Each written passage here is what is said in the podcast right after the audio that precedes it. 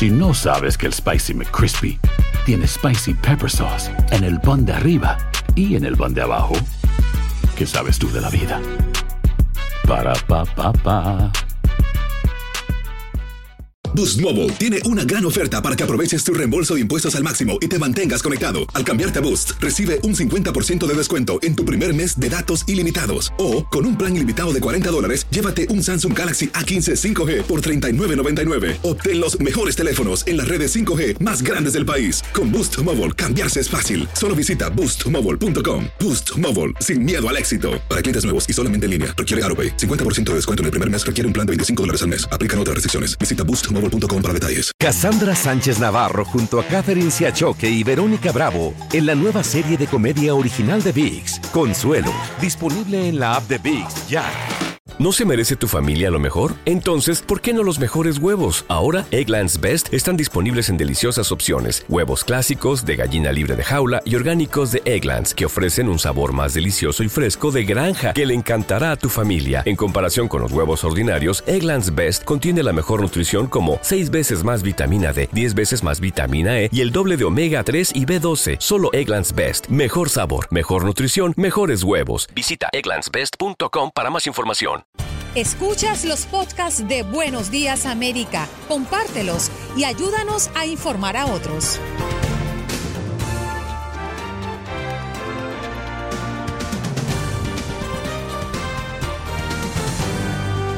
Hoy en Buenos Días América nuevamente recibimos al doctor Mejías tocando algunos temas de medicina en medio de esta pandemia. También tuvimos la oportunidad de hablar con la diseñadora y emprendedora Jamie Jacob a propósito de su marca, nacida acá en los Estados Unidos y nos vino a contar su historia como emprendedora en los Estados Unidos. Alejandro Marcano, periodista venezolano, según el informe de la misión para la determinación de los hechos en Venezuela que ha publicado la ONU, hay bases razonables para creer que tanto el presidente Nicolás Maduro como los ministros de Interior y de Defensa contribuyeron a comisión de crímenes que entran dentro de la categoría de lesa humanidad. Mario Amaya, productor y talento del programa Mi Raza Tu Liga, nos viene a hablar desde Los Ángeles de lo que está ocurriendo en la ciudad. María Elena Dressel, empresaria, periodista con 20 años de experiencia, asesora de innovación y emprendimiento, nos viene a hablar de las capacidades que debemos tener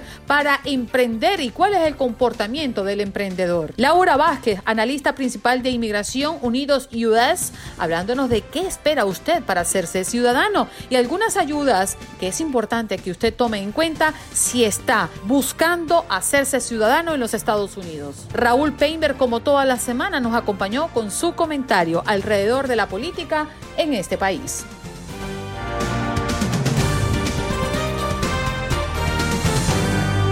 Nuestra pregunta del día, sí señor, vamos a revisar que recuerde, la línea telefónica está a su entera disposición. El confinamiento nos ha llevado a tener más tiempo libre. ¿Se ha visto tentado usted a emprender alguna iniciativa? ¿Considera que este es el momento apropiado para emprender? Llámenos y cuéntenos sus experiencias. 1833-867-2346 y quiero recordarles que usted también puede llamar para participar hablando de otro tema, el que le agrade, el que le guste. Recuerde que este programa es suyo. 1833-867-2346.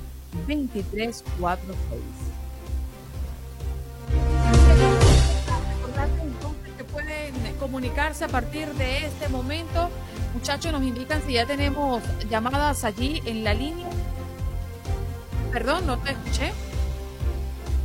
José de Brooklyn, adelante, muy buenos días. Abriendo la bueno, bueno, buenos días, Andreina. ¿Se escucha bien? Que no se oye muy bien. Sí, sí, yo te escucho perfecto, José. Aquí, gracias a Dios por ser el primero, padre mío. Tuve que ayudarle al seguridad de la, de la emisora a abrir la puerta, pero lo, le gané a Gaspar hoy. Adelante, José. Eh, Andreina, no, eh, yo quiero hablar de dos temas brevemente. El primer tema que apasiona e involucra muy de cerca al dominicano. Primeramente, ayer estaban desarrollando un tema referente a Haití y República Dominicana. Cuando el tema es bien interesante, eh, para nosotros los dominicanos le damos continuidad. Andreina, mira, eh, muchas personas de otros países ven al dominicano como que es racista y es malo con el haitiano Al contrario, si tú vas a un centro de un centro de, de un hospital y hay 30 eh, eh, mujeres que están dando a luz, sin exagerar, 22 o 23 son haitianas. ¿Quién carga con eso? El presupuesto de salud de la República Dominicana. Un parto normalmente, si no me equivoco, cuesta casi 80 mil pesos si no hay complicaciones. Eso lo carga la República Dominicana, pero los que opinan no ven eso. Eh, nosotros los dominicanos somos solidarios con los haitianos, pero eh, compartimos una isla, pero no compartimos la misma forma de pensar. Nosotros no somos como la gente piensa. Y otro, y otro caso es, a Andreina, es a la policía de, esta, de aquí, de, Nueva York. Que la dejen trabajar tranquila. Esas dos personas, las dos personas que, que, que balearon, los dos agentes, ahora que salgan los que protestan a favor de los afroamericanos, que salgan ahora a favor de, la, de, esos dos policías. Gracias, Andreina. Gracias a ti, José, por comunicarte con nosotros. Y es que definitivamente hay una gran problemática. De hecho, lo vamos a estar abordando en tan solo minutos eh, con referencia a mm, eh, lo que está pasando específicamente en Nueva York, porque mm, estamos sobre ese tema que ha sido recurrente durante las últimas semanas a propósito de la violencia, a propósito de que mm, los ciudadanos no se sienten eh, seguros eh, tras vivir un episodio de violencia o de inseguridad y llaman a la policía y creen o sienten que no están atendidos como se merece. En fin, ya vamos a estar revisando un trabajo eh, que ha hecho nuestros compañeros de Univisión 41 a propósito de este tema, ¿eh? Y, tiene que ver con que mm, eh, hay muchas críticas sobre inclusive reducción de fondos para algunas actividades de seguridad eh, en Nueva York. Nos vamos de inmediato a revisar también, recuerden el 1-833-867-2346, que es nuestro punto de contacto, nuestra línea telefónica. Hay algunos temas que vale la pena ir ya desglosando desde temprano y tiene que ver con el uso de mascarillas y una posible vacuna. Estos son los temas que ponen en contradicción al presidente Donald Trump con los CDC, porque pese que el director de los Centros de Control y Prevención de Enfermedades dijo que una vacuna efectiva en la lucha contra el coronavirus estaría lista en cantidades muy limitadas para finales del 2020. Bueno, Trump aseguró que esta llegará mucho antes y que además su distribución será rápida y también, pues dijo el mandatario que siguió con su postura incrédula sobre los cubrebocas y aseguró que no habrá nada más efectivo contra la pandemia que una dosis del medicamento que contrarrestre contrarreste, mejor dicho, el COVID-19. Vamos a escuchar esta información si la tenemos, la tenemos lista, Max, lo tenemos por allí. Adelante. Una situación que genera confusión. En plena pandemia, el director de los Centros de Control para las Enfermedades testifica en el Congreso y el presidente Trump contradice en público lo que dice uno de los principales responsables de la lucha contra el coronavirus. Según los CDC, las primeras dosis de la vacuna estarían disponibles a final de año, pero en cantidades muy limitadas. Y agrega que solo se repartirían al público en general en la segunda mitad del año entrante. El tema de la vacuna es uno de los más importantes en esta campaña política. Primero, Trump dijo que el director de los CDC no entendió las preguntas. La distribución de la vacuna será muy rápida. Él quizás no lo sabe, añadió el presidente. Los demócratas dicen que el director de los CDC dio los plazos expuestos por la misma Casa Blanca en su informe oficial. These actually, we have clear scientific evidence they work. Luego, Redfield afirmó que hay evidencia científica de que las mascarillas son efectivas y que son la mejor defensa contra el COVID. Creo que hay muchos problemas con las mascarillas, le contradijo el presidente. Según los CDC, si todos usaran mascarillas en el país, la pandemia sería controlada en 11 semanas. I might even go so far as to say that this face mask is more guaranteed to protect me Incluso diría que esta mascarilla me protegerá más que la vacuna, agregó el doctor Redfield. No, la vacuna es mucho más efectiva que la mascarilla, volvió a contradecirle Trump. La pregunta es si esta clara diferencia de criterios tendrá algún impacto en la confianza del público en el manejo de la pandemia y en la propia vacuna. En Washington, Pablo Gato, Univisión. De Pablo Gato nos vamos a Pablo de Chicago. Muy buenos días, Pablito, ¿cómo amaneces? Hola, hola. Pablo, buenos días. Sí, buenos días. Buenos días, Andreina. Saludos a toda tu audiencia. Eh, aquí llamándole pues para la pregunta del día, eh, estoy, pienso que definitivamente a mí no me ha dado mucho tiempo, pero me ha hecho meditar bastante en mis tiempos libres, que se han sido muy pocos, para tener más paciencia y saber esperar porque veo que mucha gente está sufriendo y están ahí con paciencia, como es la gente de California, la gente de Arizona, la gente de tantos estados que están con incendios, cosas tremendas, y uno a veces quejándose porque le falta alguna Advil o alguna aspirina. Así que yo pienso que eso es una forma de esperar y aprender con sabiduría a tener paciencia y resignación. ¿Sabes qué, Pablo? Tú hablas de, que has aprendido a meditar y, has ocupado más tiempo en eso, pero he estado pensando y, y hablándolo también con otros oyentes, y ya la gente no reflexiona, Pablo. La gente no se toma el tiempo para sentarse en silencio, a escucharse y a reflexionar. ¿Tú compartes esto conmigo o no lo consideras así? Eh, yo pienso que estoy al millón por ciento contigo sin juzgarle a nadie, simplemente, al igual que tú, de una observación sana, que no podemos dejar la vida correteando y, dejándonos que el sistema nos corra y estar corriendo como unos eh, perritos de presa. Es imposible seguir así. Uno hay que a veces parar, afilar el hacha, afilar el machete, afilar el cuchillo y de nuevo si es que eres leñador, hacer un buen trabajo y no estar dando hachazo y hachazo sin, sin una hacha, sin filo, porque no sirve. El filo es prepararse, educarse, meditar, ver nuevos caminos, nuevas soluciones, nuevas luces, nuevas direcciones, nuevas directrices. Definitivamente, a veces eh, siempre leo tus comentarios, tus foras, tus apuntes. Ayer hacía una pregunta sobre el periodismo, sobre qué opina de los periodistas y todo. Yo pienso que usted hace una labor loable la pandemia sería un desastre total, sería, mm, por lo menos llegaríamos a los medio millón de muertes y serían más contagios si no existieran personas como tú, eh, dedicadas al periodismo serio, al periodismo neutral, al periodismo objetivo, analítico, y eso hay que analizar mucho. Respeto mucho tu personalidad, respeto mucho tu belleza y tu profesionalismo y tu sabiduría. A veces no nos detenemos ni a hacer un comentario, ni a hacer nada porque simplemente estamos en el corre-corre de la vida, que estamos envueltos en esto como una ruedita de un hámster. Así es. Oye, Pablo, agradezco mucho siempre tu, presencia en este programa. Yo también agradezco que tú formes parte de esta familia. Que tengas un estupendo día, Pablito. Gracias, muy amable. Buen día, saludos. Sigan adelante, por favor. Excelente radio. Seguro.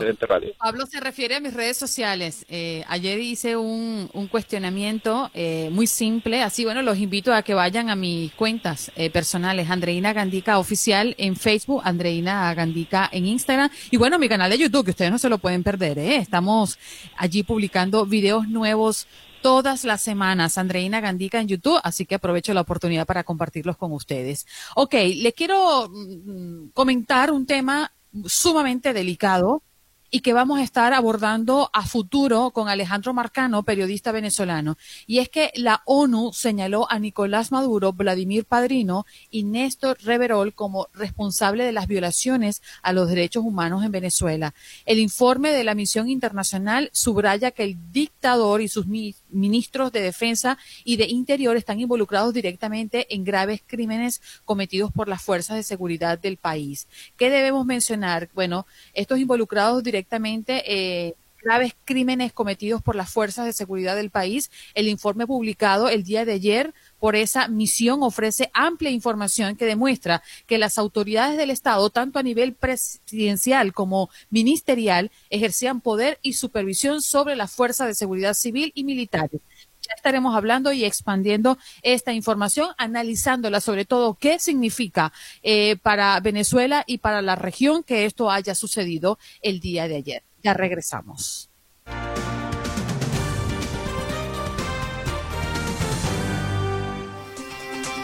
Bueno, iniciamos besucones.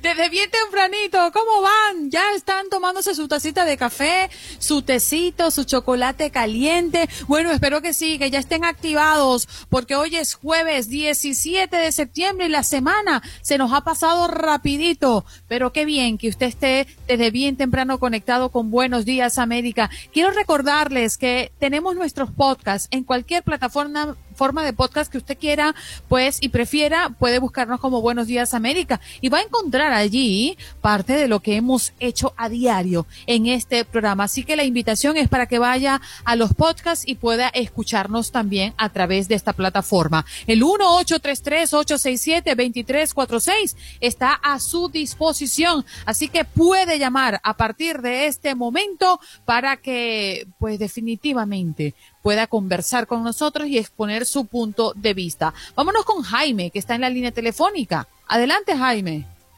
Buenos días, por fin. Wow, ya me estaba yo aquí, no va porque estoy trabajando y no ya me había dormido. Oye, buenos días, mi Andrés. Buenos días, ¿cómo está Por favor, dile a Domingo que cuando se vaya que deje las llaves de los teléfonos, por favor. Yo pensé que no había programa y ya...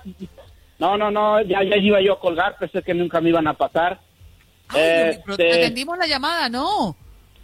No, no, no, sí, sí, sí, lo que me refiero que, que, que nos deja muy muy silencioso ahí, no no sabemos qué está pasando. Bueno, ah, es, mi punto de vista. Son errores, tal vez ahí, ahí no, no le voy a echar. Yo le echo la culpa a Domingo porque se llevó las llaves, ¿ok? No le estoy echando la culpa a nadie. Dile que la regrese. Bueno, mi Andreina, felicidades por tu programa. Salúdame a Heriberto Mejía Torres cuando llegue más a ratito, por favor. Este, aquí estamos. Un saludo a toda mi gente bonita, trabajadora, que venimos a trabajar. Este, tal vez quieren unas palabras de aliento, no quieren palabras malas, seas. Y en nombre de todos, todos los mexicanos, yo te pido una mil disculpas por la, porque hay gente, por gente aquí que llama a, hacer quedar mal a nosotros mismos, porque ellos se sienten más de aquí que de allá. Uh, yo no porque tenga unos papelitos o algo voy a venir a hablar y esto y esto, Andreina. Hacen pasar mal tu día, tu día de todos, de tus radios escuchas también. Porque yo esta bonita radio la he seguido escuchando por esto, por porque tienen mucha información. Hay deportes, hay noticias, hay de todo. Cuando una persona venga a criticar, a hablar mal de otra persona, eso no está correcto. Yo mejor prefería no hablar y escucharlos porque hoy es cuando tenemos que estar más unidos, más que nunca, más que nunca, mi Andreina, porque yo le voy a tirar a otro, a otro, a otro, a otra, otra cosa que no tengo que tirarle, jamás. Con todo respeto, estuvo bien que llamé hoy, porque yo creo que ayer hubiera dicho otras cosas más feas y tal vez me vetaban de tu radio, pero me duele, me duele en serio, Andreina, así que así venga una persona que hable muy mal de toda mi gente trabajadora, que, que no toda la gente somos así, ¿eh? Toda la gente venimos a rompernos el lomo aquí por este bonito país. Y estoy orgulloso por estar aquí. Que yo creo que los buenos somos más, ¿eh? Ok, sí, sí, Andreina. Venimos a, rompernos el lomito para sacar este bonito país. Estoy orgulloso de este país y de mi México lindo y querido. Y por ejemplo, Andreina, este país, hay mucha gente, hay mucha gente también. Hace tiempo, hace años, este, tú venías te traían o te traen o como sea, te vienes a trabajar, te, dicen, te llevan, te van a, vamos a buscar trabajo, ¿no? Ahora, ¿sabes cuál, cuál, cómo es diferente? Ahora, ahora viene la gente y ya lo está llevando su familiar a donde pedir ayuda. No, señores, vamos a que dejar la ayuda para los que lo necesitan. Pero si yo vengo de otro país, yo quiero una gran oportunidad. Yo, yo soy un ejemplo de superarse. ¿eh? Yo no, yo, yo vengo de muy abajo y, y no me siento hasta arriba ni nada, pero siempre ha luchado mis sueños, Andrina. Yo no quiero nada regalado, nada regalado. Yo siempre me, me, me, me gano el respeto de los americanos con mis trabajos, no con mis palabras, porque las palabras se las lleva el viento, pero con el, con el, con mi trabajo que yo hago día a día y lo que sé de conocimiento de esto, de todo lo que yo hago, me gano el respeto de los americanos. Y ni un americano hasta ahorita me ha dicho, regrésate para tu país. Mismos, yo te lo he contado aquí, mismos paisanos y, afroamericanos me han dicho cosas más feas que un americano nacido aquí, te estoy hablando de aquí, ¿eh? Por eso me duele que un propio, un propio sangre de mi sangre venga a hablar pésimo, pésimo, pero que no hable de todos, porque nosotros venimos a trabajar, a sacar, a, luchar por este bonito país, Andrina, y más también tu país, que la está pasando muy mal. Hasta las vaquitas me dan razón, dice, sí, Jaime, ¿escuchaste? Mi querido Jaime, te queremos, no tienes nada que disculparte. Cada quien eh, eh, expone su, su, punto de vista y creo que, como te lo dije al principio, eh, los buenos somos más, los luchadores, nosotros con el trabajo expresamos y hablamos. no hace falta muchas palabras para entender que la mayoría de nosotros viene en buena lid y que viene con las ganas de trabajar y de poner en alto nuestro país, cualquiera que sea. Así que no se preocupéis, a las vaquitas dígale que se calmen. ¿no? No, no, mis vaquitas, si no se van a enojar y entonces sí se van a, no van a querer dar ni lechita de mañana hasta la tarde, estoy en huelga. No, no, no, no, eso no puede pasar.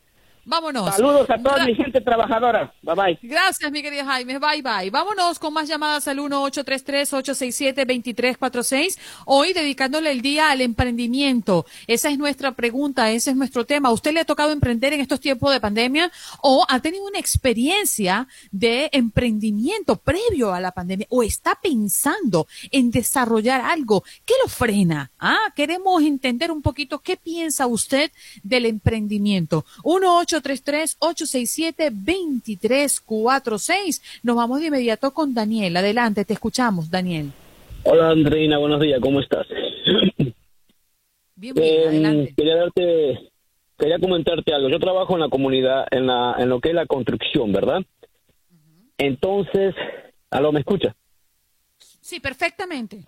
Oh, ok, trabajo en lo que es la construcción. Entonces, cuando tú entras al edificio, ahí te piden, ok, tu información, nombre, eh, dónde, para qué compañía trabajas y luego te hacen un chequeo sobre la higiene, ¿verdad? Y también te miden la fiebre, piden que tengas tus guantes, tus lentes, tus botas correspondientes, tus pantalones correspondientes que sean fuertes y un montón de cosas, ¿verdad? Casco permanentemente puesto. So, si tú te olvidas eso, te tienes que ir, no te dejan entrar por una cuestión de lo que es el COVID, ¿verdad?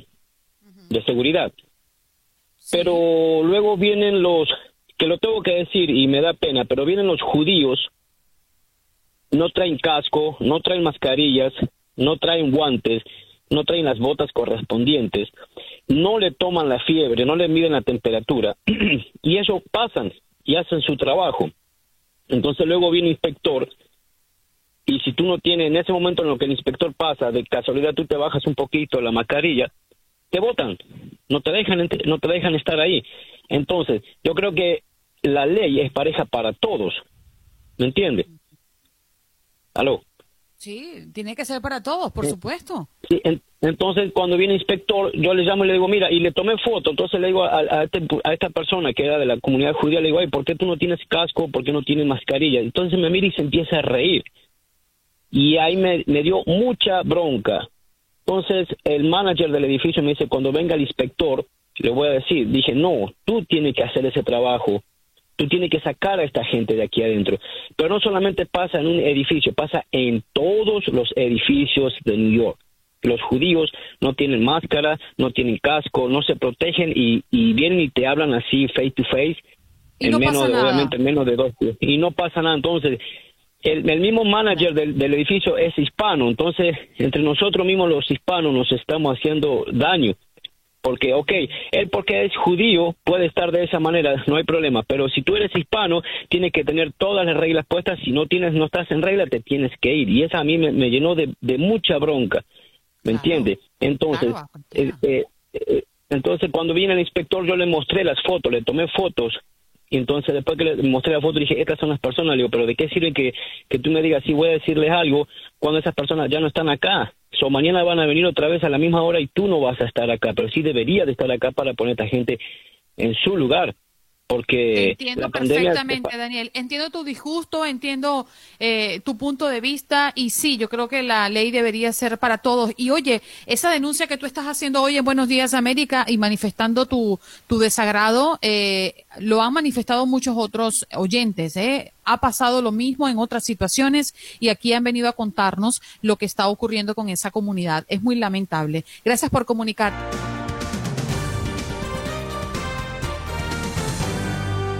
Nos vamos con el doctor Mejía, que ya está listo con un par de manzanas en la mano. Muy buenos días, doctor. ¿Me guardó una? Sí, te guardé muchas manzanas. A ti, a Gregory, a todo el equipo de allá de Miami. Andreina, buenos días. Feliz de estar contigo. Y creo que lo vamos a hacer cada jueves. Pero debería llamarme más tempranito porque creo que viene el, eh, para el break ahora. No, no, no, doctor. Lo que pasa es que hubo un, un, problema de comunicación, pero usted se va a quedar conmigo este ratito y si lo quiere, puede estar en el próximo bloque un rato más, ¿le parece? Porque es que los minutos no alcanzan para hablar con usted. Tú eres la que manda. Aquí se va a hacer lo que tú digas, olvídate.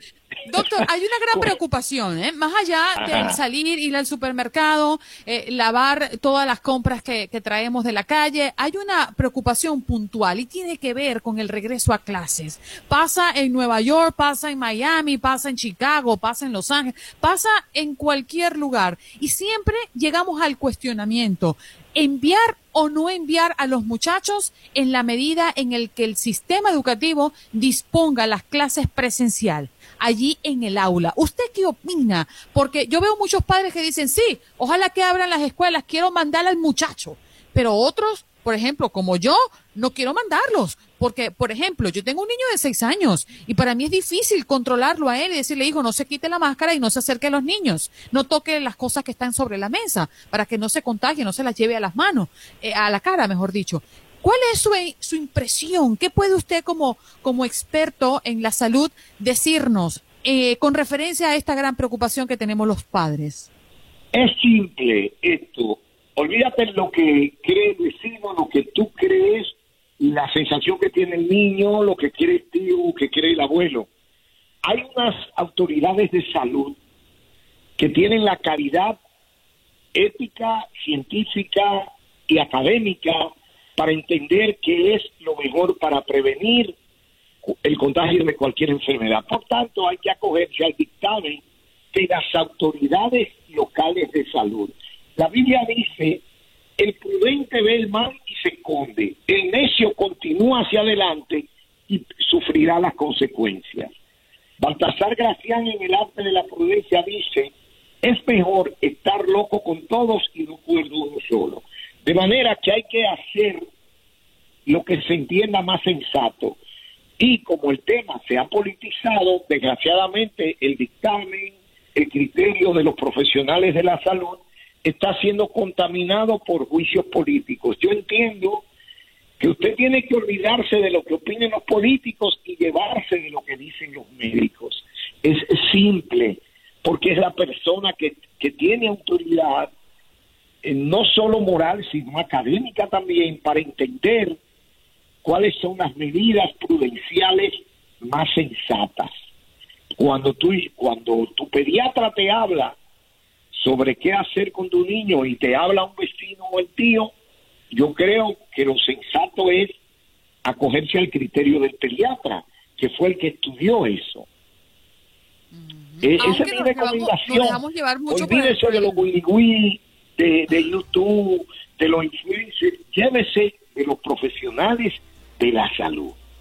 Ahí está. La respuesta para tantos padres que nos están escuchando en este momento y tienen esa angustia. Abren los colegios, pero ¿qué hago con mi hijo? Si tengo la posibilidad, por supuesto, de manejar mi tiempo y poder mantenerlo en casa o mandarlo al colegio definitivamente, porque siento que la educación no es igual desde la distancia, estamos claros, pero es una gran un gran dilema. Doctor, le tengo otra pregunta para la próxima parte, así que manténgase allí con nosotros bien acurrucadito, tómese un chocolate caliente que a usted le encanta.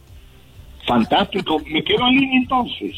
Sí, señor. Es quédese allí, doctor, y muchísimas gracias por su espera. Hacemos una pausa, regresamos ya. Nos vamos de inmediato con el doctor Mejía, que sigue con nosotros. Doctor, ¿cuántos ya chocolaticos calientes se ha tomado, eh? Bueno, me tomé un té caliente de jengibre. Tú sabes que el jengibre es antivertiginoso, es decir, quita los vértigos. ¿Qué palabra tan complicada?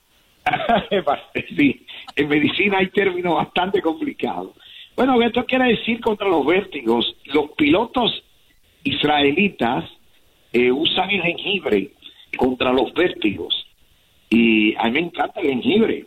Así que ya tú sabes, eh, un té de jengibre a esta hora te tonifica bastante.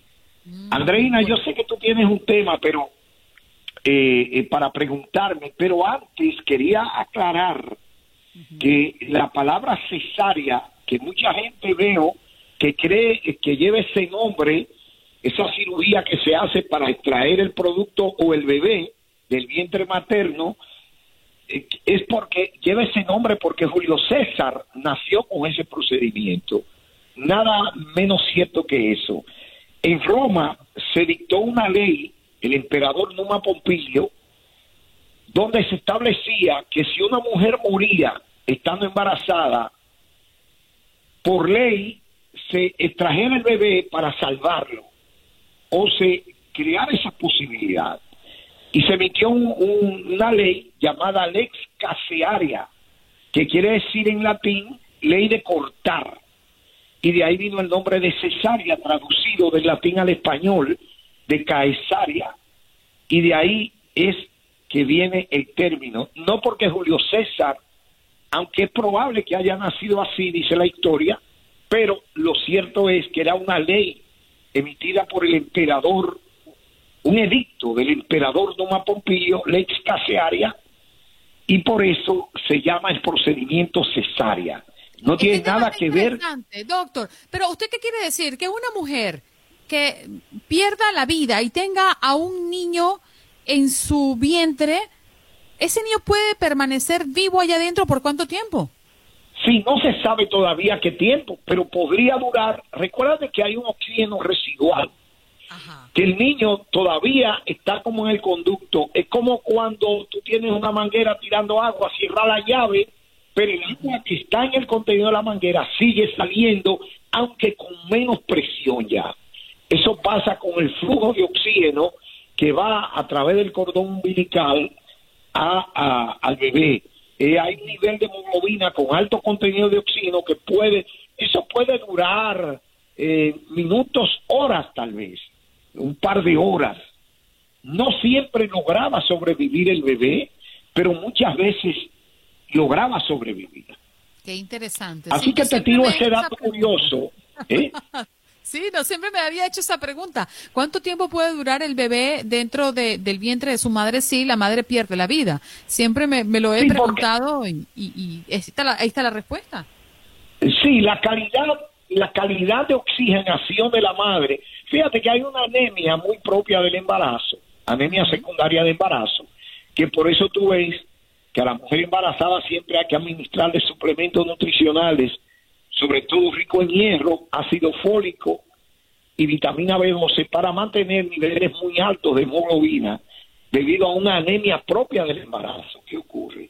Así que dependiendo de la calidad y de los valores hemáticos o sanguíneos de la madre, eso te va a garantizar o no la supervivencia del bebé en caso de que ella muera estando embarazada. Sí, interesantísimo, doctor. Oye, muchísimas gracias por estar. No, no, es que el tiempo se nos agotó, mi doctor, pero, resérvemelo. resérvemelo, porque es que además tenemos un invitado también en este bloque y, me estoy pasando de mis tiempos. Pero agradecemos que esté por aquí y mire, por aquí dice Eugenio Cabral que le manda un abrazo y que no se pierda sus programas en la tarde, ¿eh?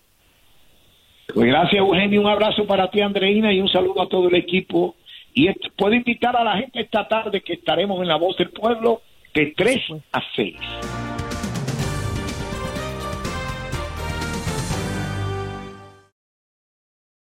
Boost Mobile tiene una gran oferta para que aproveches tu reembolso de impuestos al máximo y te mantengas conectado. Al cambiarte a Boost, recibe un 50% de descuento en tu primer mes de datos ilimitados. O, con un plan ilimitado de 40 dólares, llévate un Samsung Galaxy A15 5G por $39.99. Obtén los mejores teléfonos en las redes 5G más grandes del país. Con Boost Mobile, cambiarse es fácil. Solo visita boostmobile.com. Boost Mobile, sin miedo al éxito. Para clientes nuevos y solamente en línea, requiere AroPay. 50% de descuento en el primer mes requiere un plan de 25 dólares al mes. Aplican otras restricciones. Visita boostmobile.com para detalles.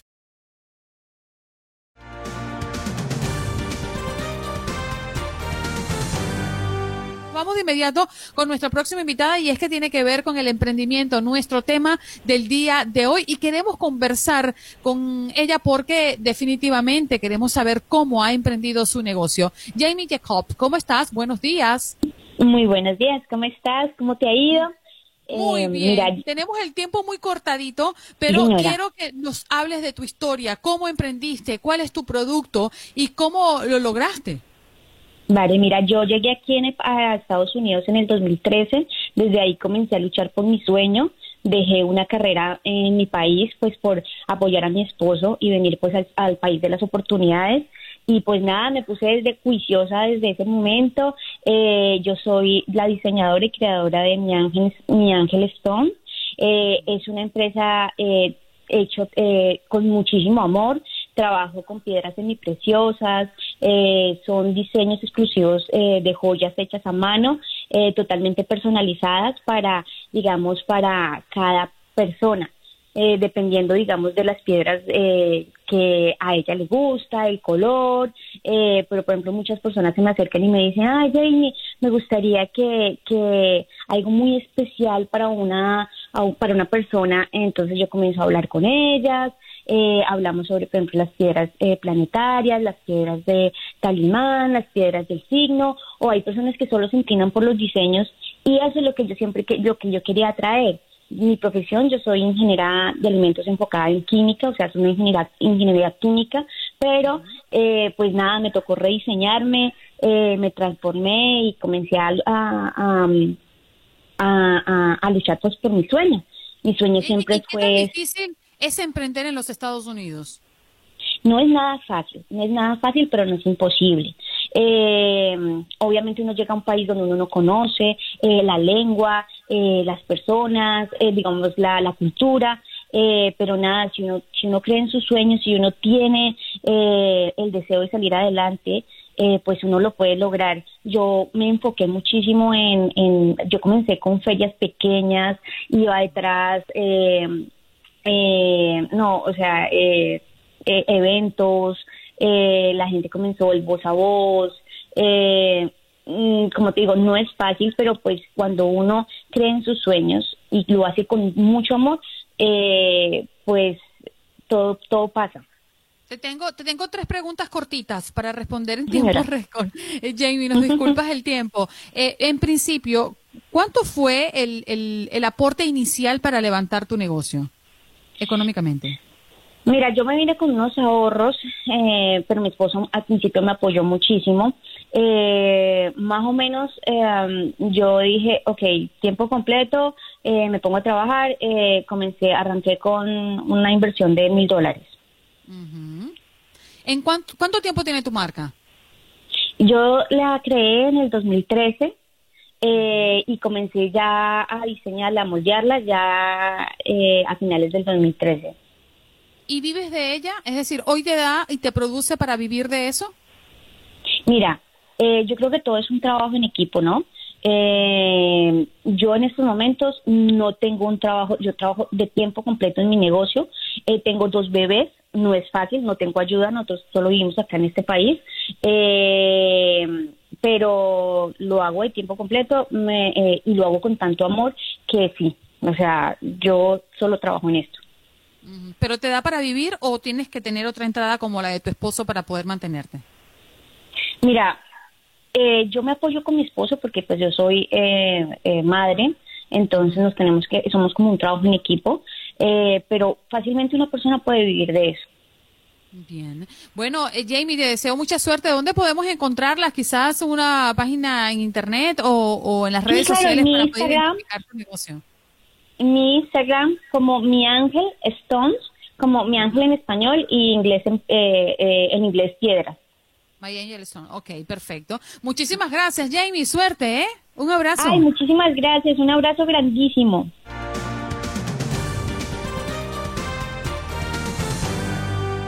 Seguro. Jamie Jacob, emprendedora. Bueno, una historia de las tantas que conocemos alrededor de nosotros emprendiendo en los Estados Unidos. No es fácil, como lo dijo ella. Max Pérez Jiménez, good morning in the morning. ¿Está feliz como una lombriz? Good morning, Andreina, siempre feliz, esa es la esa es la regla, esa es la norma. Aquí estamos felices en la ciudad de Nueva York, amaneció nublado el día y hoy amanecemos con algunas noticias. Oye, qué surtido ha estado tu programa en el día de hoy, ¿eh? Wow. Ah, no sabes. Ya, ya creo que llevo como cuatro horas haciendo programa, estoy agotada. ¿Cuántas, cuántas figuras? Bueno, amanecimos hoy con la información del alcalde Bill de Blasio que eh, esto como que se está publicando, pero Andreina, la mayoría de las empresas han estado haciendo esto, cortando una semana eh, de cada mes para ahorrar dinero. Y ayer miércoles en conferencia de prensa eh, dijo que suspenderá su salario y pondrá en licencia temporal sin sueldo a los empleados del gobierno municipal de la ciudad de Nueva York durante una semana cada mes, comenzando el primero de octubre. Otra noticia que cae como un balde de agua fría. O sea, estamos hablando de un 25% menos eh, de ingresos para estas personas. Sí, eh, un 25% menos de ingreso para esas personas y un 12% del presupuesto de la oficina del alcalde para el año fiscal del 2021. O sea que eh, hay déficit por todas partes. Y decíamos antes que esto ha afectado a todo el mundo. Así que a partir del primero de octubre hasta marzo cada empleado de la oficina del alcalde tendrá que tomar una licencia sin sueldo de una semana de trabajo. Sí, esto pues... Mm. Oye, Andreina, una información que, que, está rondando por aquí es que levantando el dedo pulgar comenzan, comenzaron una rueda de prensa ayer miércoles de un grupo de líderes republicanos, encabezado nada más y nada menos que por Rudy Giuliani, ¿Te, acuerdas de Giuliani, verdad? Claro, por supuesto. Bueno, pues Giuliani arremetió diciendo que iba a arreglar la ciudad en dos años, que iba a reformar la policía, que iba a traer nueve mil policías más, que iba a acabar con eh, los incidentes con los con los desamparados en las calles. También calificó al grupo de Black Lives Matter como asesinos de policías y atacó a de Blasio por el manejo de la pandemia cerrando la ciudad. Y ahí pues ya se ha, se ha puesto eh, el tú me tiras a mí la caja y yo te tiro los cajones. Comenzó de Blasio a decir que está retardado, que, que no hay duda de que Giuliani tiene amnesia y ya tú sabes, lo que se ha saltado por ahí ha sido un tira y ala entre Giuliani y el alcalde eh, Bill de Blasio. Así que es lo que está pasando por aquí, por la ciudad de Nueva York, son las principales noticias. Oye, salió una encuesta, yo me imagino que tú la leíste con respecto a los trabajadores que están trabajando en la casa, como Andreina Gandica, eh, dicen que prefieren quedarse en la casa y no regresar a las oficinas bueno, yo tengo, yo tengo sentimientos compartidos. Me gusta trabajar en mi casa porque trabajo tranquila y me rinde un poco más de tiempo y estoy con Jorge Andrés que tiene sus clases a distancia y tengo que apoyarlo. Pero por otra parte yo extraño mi, mi, mi gente en la radio, en la cabina, eh, los micrófonos y, y, todo esto que nos hace ilusionarnos con estar más cerca de nuestra audiencia. Max, un abrazo. Cuídate mucho. Hasta tu Un abrazo, Andreina, y suerte esta noche, ¿eh? Seguro, gracias. Hacemos pausa y regresamos ya. Sus llamadas, ¿eh?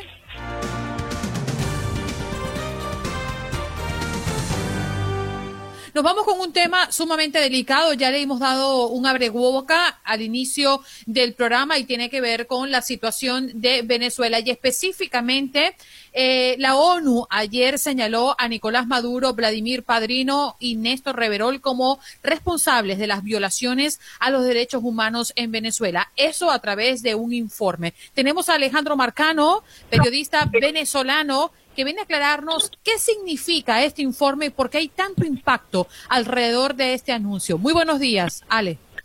Hola, buenos días, Andreina, y saludos a toda la audiencia a esta hora de la mañana. Bueno, eh, el impacto de este informe es que es un impacto, eh, es un informe independiente también de la ONU, un informe que viene como a desmentir el, el, a la alta comisionada de derechos humanos de la ONU, Michelle Bachelet, que había hecho dos presentaciones previas o tres presentaciones de la situación de Venezuela, de la violación de los derechos humanos por parte del régimen, y definitivamente eh, lo que hizo Michelle Bachelet queda en pañales, es decir, tú sabes que eh, ella siempre ha señalado por, por su tendencia izquierdosa y su tendencia y, amistad hacia los Castro y Maduro, eh, que fue una sorpresa, pues este informe pagado eh, por la propia Organización de las Naciones Unidas revela eh, gigantesco eh, cuadro de responsabilidades, pues, y ya te deja claro que Maduro, nosotros lo sabíamos, el mundo entero lo sabía, porque las dictaduras y las narcotiranías son así, pero como tú lo decías, Maduro, Néstor Reverol, que es el ministro Interior, y Vladimir Padrino López, son las personas que pagaban, auspiciaban, pedían y solicitaban tanto los asesinatos, las torturas, etcétera. Yo no sé si tú has leído el informe, eh, el informe tiene aspectos que yo nunca había oído eh, de situaciones en, la... Fíjate, yo, yo no había escuchado, Andrina, eh, métodos de tortura como el que, el que leí ayer en la página, ya no me acuerdo cuál, no pasa la 100, que es la que he leído hasta ahora. ellos tienen bates con números, no sé si lo, saben lo que es un bate de béisbol, ¿no?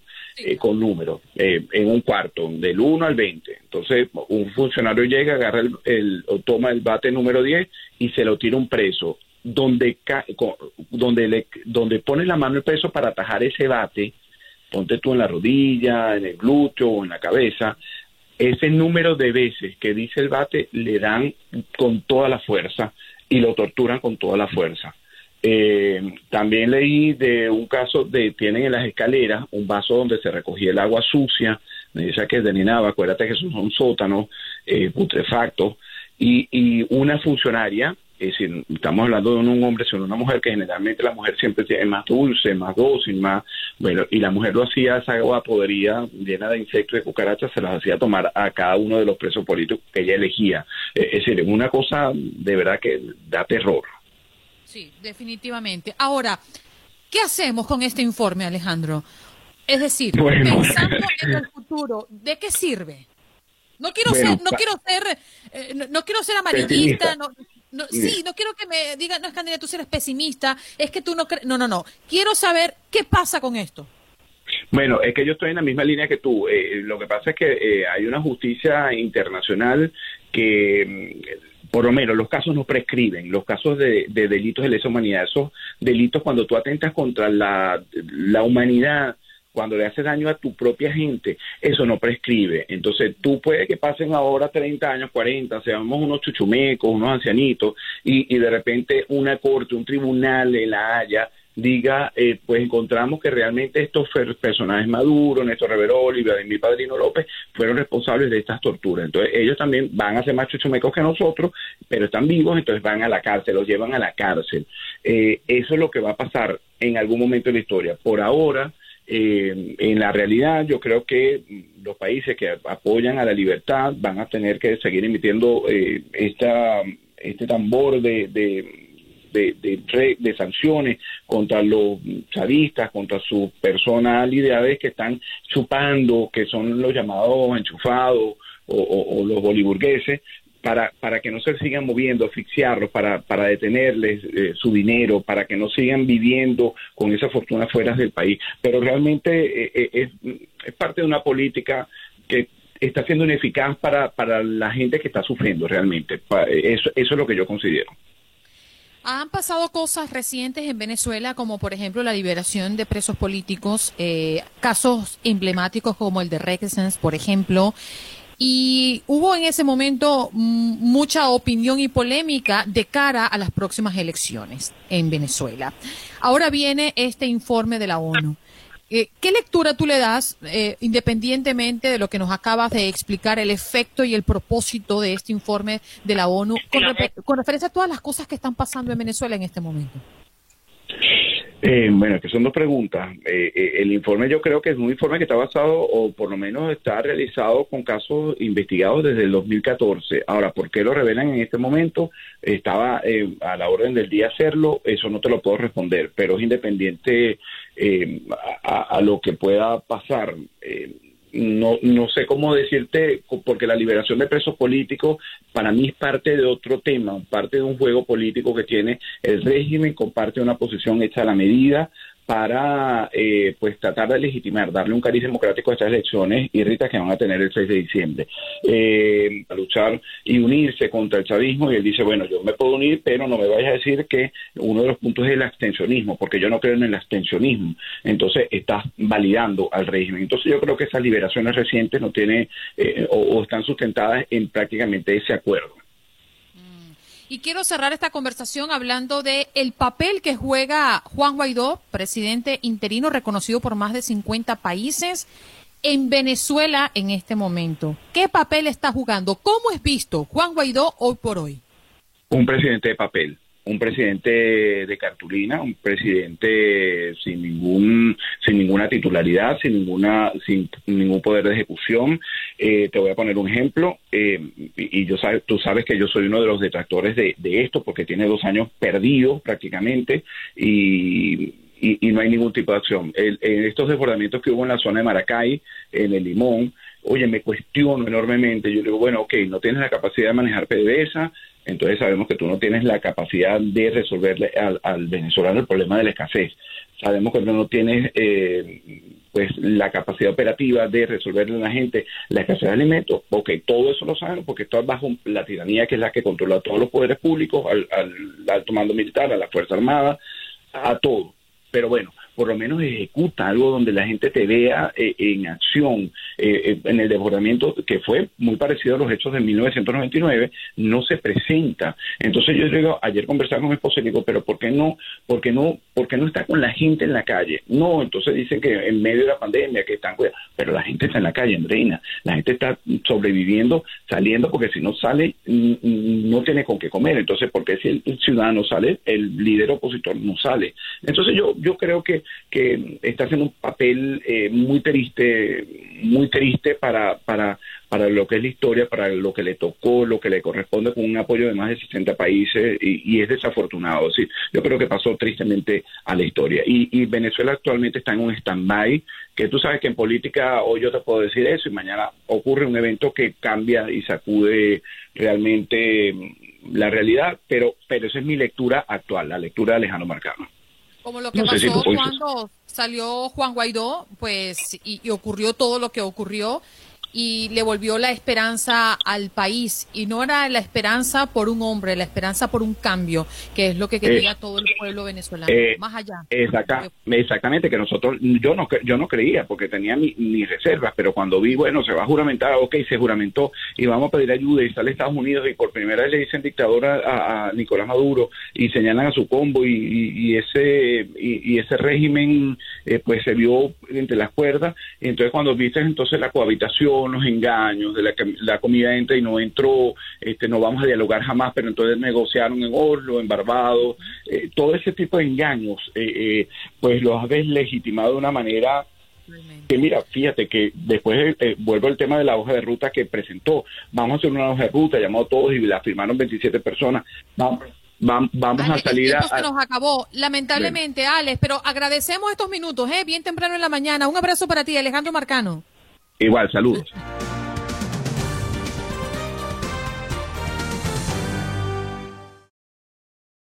Boost Mobile tiene una gran oferta para que aproveches tu reembolso de impuestos al máximo y te mantengas conectado. Al cambiarte a Boost, recibe un 50% de descuento en tu primer mes de datos ilimitados. O, con un plan ilimitado de 40 dólares, llévate un Samsung Galaxy A15 5G por $39.99. Obtén los mejores teléfonos en las redes 5G más grandes del país. Con Boost Mobile, cambiarse es fácil. Solo visita boostmobile.com. Boost Mobile, sin miedo al éxito. Para clientes nuevos y solamente en línea, requiere AroPay. 50% de descuento en el primer mes requiere un plan de 25 dólares al mes. Aplican otras restricciones. Visita Boost Mobile para detalles.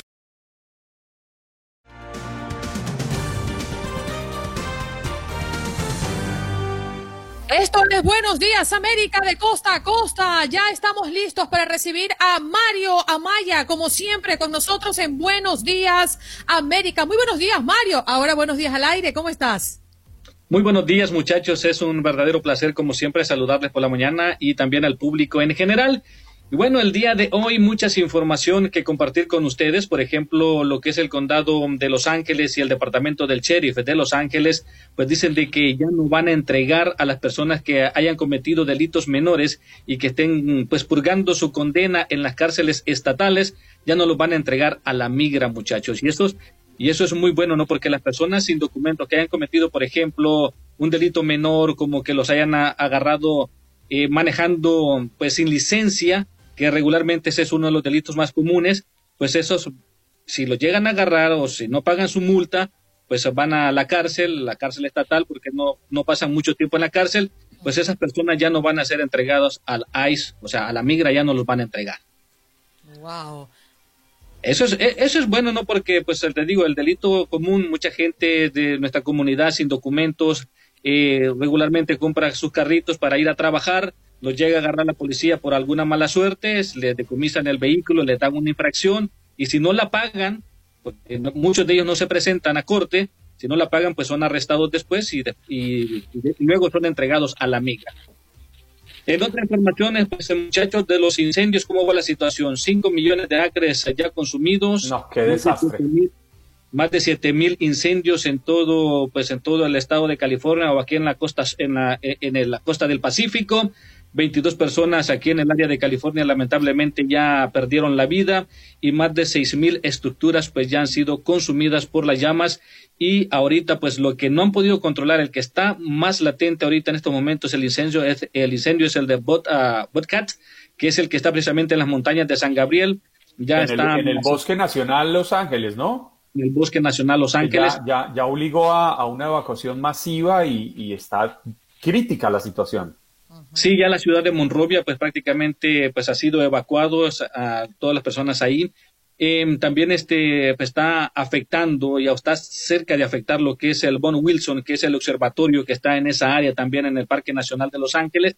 Y pues la verdad es está solamente en un 3% controlado. Hace la semana pasada estaba un 6%, pero con los vientos y todo eso, pues ahora sigue estando en un 3%, lamentablemente. Más de 46 mil acres consumidos en ese en este bosque nacional. Mario, ¿cuál es la esperanza? ¿Cómo se vive en un lugar donde no para los incendios y donde el aire cada vez está más contaminado y más pesado? Porque una cosa es que se prenda en llamas y esto expire el humo y todo lo que eso conlleva a tener días y días y días y días y días en lo mismo. Así es, fíjate que muy preocupadas las autoridades, el departamento de bomberos, e inclusive pues allá se reportan bomberos que han estado trabajando más de 65 horas con solamente 20 minutos de descanso, de intervalo de esos 20 minutos de descanso, tres días de descanso en 30 días. Es increíble y que este incendio solamente esté controlado en un 3%. Según las autoridades, según el departamento de bomberos, esto se cree que se pueda controlar por ahí por el 15 de octubre o inclusive hasta el 30 de octubre. Estamos hablando de que más de un mes estaremos todavía pues aguantando lo que es el humo, el aire está muy pesado. En estos momentos el nivel de la escala del 1 al 5 todavía nos mantenemos en un 4 cada en la mañana cuando salimos de la casa precisamente, porque ahí me queda como a unas 20, 25 millas el incendio, pues se siente muy pesado el ambiente todavía. Y, esos, y esos vientos, Mario, los vientos que vienen del sur que siguen golpeando, arrastrando consigo no solamente el humo y las cenizas, sino haciendo saltar las llamas de un lugar al otro, ampliando la conflagración. Sí, totalmente. Este, se puede unos días eh, estar en una montaña el incendio, para el siguiente día está en otra, y eso es lo que está haciendo pues mucho más difícil el trabajo de los bomberos, ¿no? Porque pues se, se va moviendo de montaña en montaña y entonces para movilizarse de un lado a otro todavía es mucho más complicado. Y en lo del, incendio del Dorado, que es en la ciudad de Riverside, en donde pues eh, eh las personas esos que fueron a celebrar eh, que el posible nacimiento de su hijo o, del sexo de su hijo, pues esas personas también este, se les van a poner cargos y tendrán que pagar todos los gastos que ha incurrido eh, pues el departamento de bomberos y todo eso, todo lo que se ha consumido en esa área, pues la verdad sí van a tener pues un panorama bastante complicado. podría ser eso, Mario? Pues te imaginas si a mí me, cobró la ambulancia por llevarme al hospital hace algunos años, 1.200 dólares sin sirena, porque con sirena costaba 1.800. Por, por 12 minutos, ¿te imaginas cuánto cobrarán los bomberos en estos momentos pues, de trabajo? Lo que es el combustible de los helicópteros, de los aviones que están sobrevolando ahí para tratar de extinguir el incendio. Mario, Pues la- averíguanos para mañana. ¿Cuánto va esa cuenta de los bomberos? ¿Y esa gente cuánto va a tener que endeudarse? No, no, no, porque es una deuda de vida prácticamente si no tienen el dinerito, ¿eh? Sí. Oh my God. Bueno, Mario, muchas gracias por conectar con nosotros, ¿eh? Un abrazo.